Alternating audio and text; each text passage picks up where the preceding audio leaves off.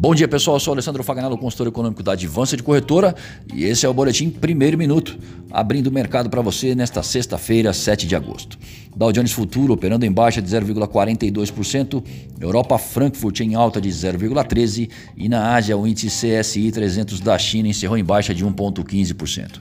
O comportamento do dólar ante as principais moedas no exterior é de alta de 0,4%. No Brasil, sai a inflação oficial do país, o IPCA de julho, logo cedo. Na China, superávit comercial de 62,33 bilhões de dólares em julho é fruto de alta nas exportações em 7,2% e queda nas importações em 1,4% na relação com o ano anterior. E nos Estados Unidos, expectativa pela divulgação do relatório geral do mercado de trabalho, o payroll de julho. Criação de empregos, renda, desemprego, enfim, tudo será analisado a partir das nove e meia da manhã. Tensões entre Estados Unidos e China sobem após americanos aumentarem pressões sobre o setor de tecnologia chinês, podendo motivar retaliações. Casa Branca e democratas ainda parecem estar longe de acordo em relação ao pacote de estímulos trilionário. Ademais, os mercados esperam pela divulgação do payroll, o relatório geral do mercado de trabalho americano em julho às 9h30 e o IPCA no Brasil. A sinalização para a abertura do dólar no início dos negócios é de alta.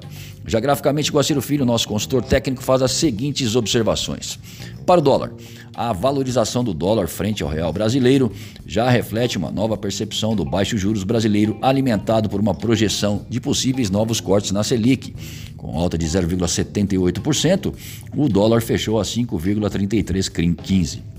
A curto prazo, a ideia do dólar abaixo dos R$ reais se torna um pouco distante. Nosso suporte piso no gráfico diário está em 5,29 e a resistência a teto em 5,48.